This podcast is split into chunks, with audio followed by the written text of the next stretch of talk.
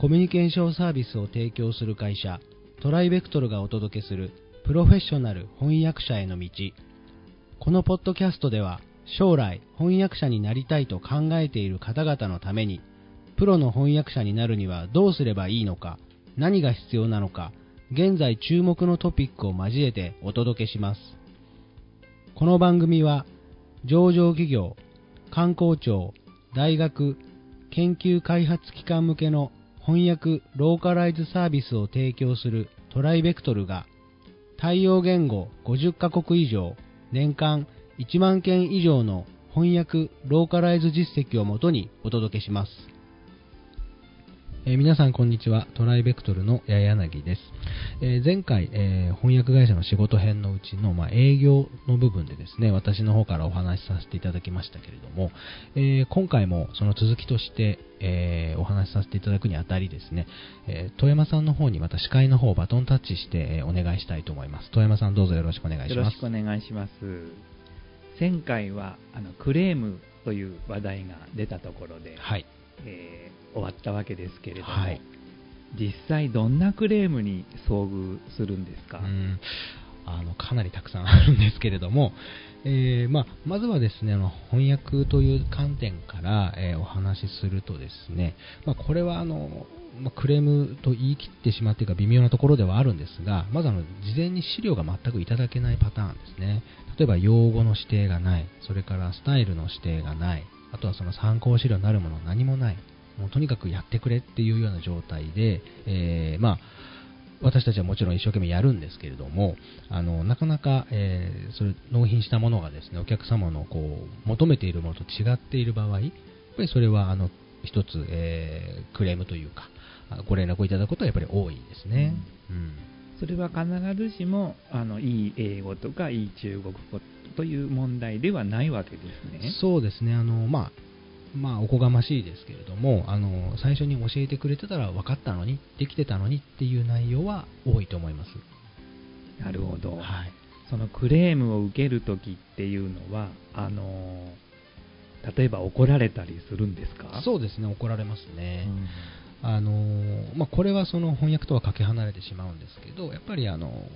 まずはどちらも人間ですので、あの感情がありますし、えお客様にしたら、えー信頼して頼んだものが、えー自分の期待するものと違っていた場合、やっぱり怒りだったりとか、失望だったりとかっていうのは必ずあると思うんですね。で、その感情のまま電話なりメールなりを書いてこられると、やはりそこには感情がこもっていますので、まずはその感情を、おまあ、取り除くというか、まず落ち着いていただくっていうのが、あのクレームの内容そのものよりですね、うん。意外と大きい要素を占めるんじゃないかなと思います。なるほど、はい。人間鍛えられますね。そうですね、あんまりこういうところで鍛えられたくはないですけれども、やっぱりその辺はきちんと対応していかないと、うん。あのまあ、変な話ですね、その違うあの間違っていないところにもその感情のままですね、例えばチェックされてしまったりとか読んでしまわれると、他のところもこう荒探しするような感じになることもないとは言えないので、やはりその被害を拡大させないためにもですねお客様に冷静になっていただいて、その上で、本当にその対処しなければいけないものなのかどうかっていうのを切り分けて必要切り分けていく必要がまあるのかなと。思います。うん。まずは冷静になっていただくっていうことですそうね。は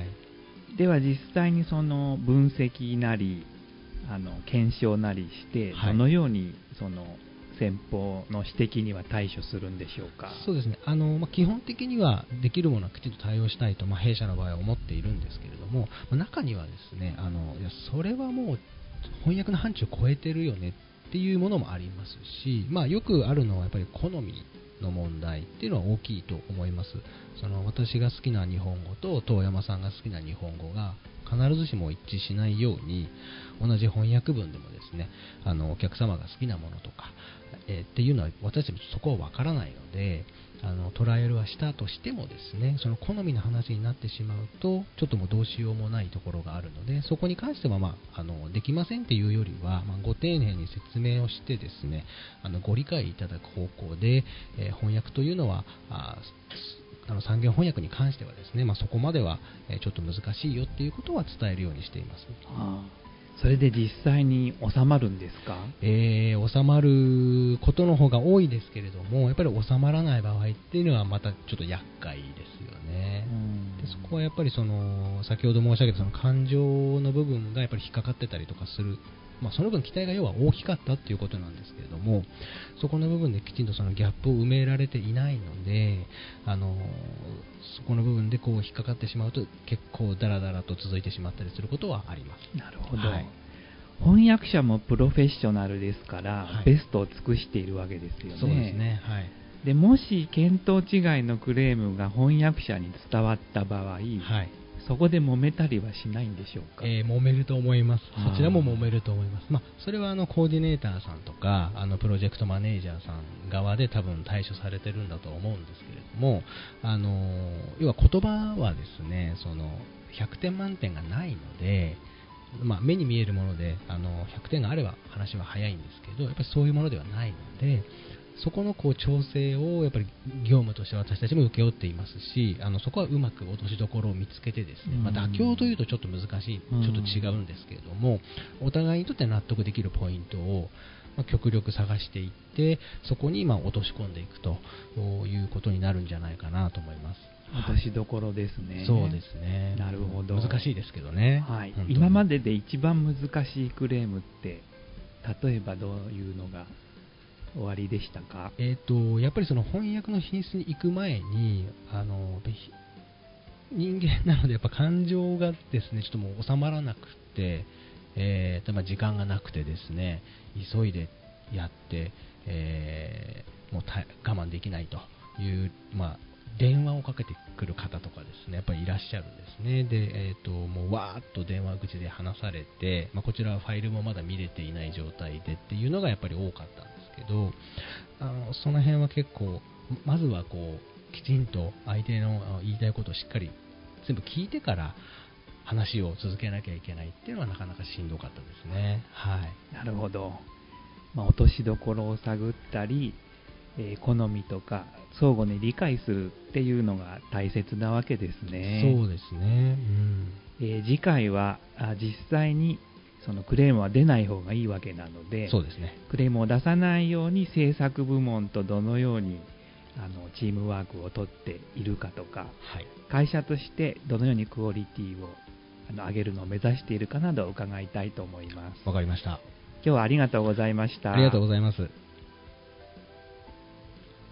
年末年始休暇のお知らせです。弊社は12月29日から1月の5日までを年末年始休暇とさせていただきます。この間にご連絡いただきましたものに関しましては、年明けの1月の6日から順次営業担当よりご回答させていただきますのでよろしくお願いします。今回のポッドキャストはいかがでしたでしょうか？ご質問やお問い合わせはいつでも弊社ウェブサイトからご連絡ください。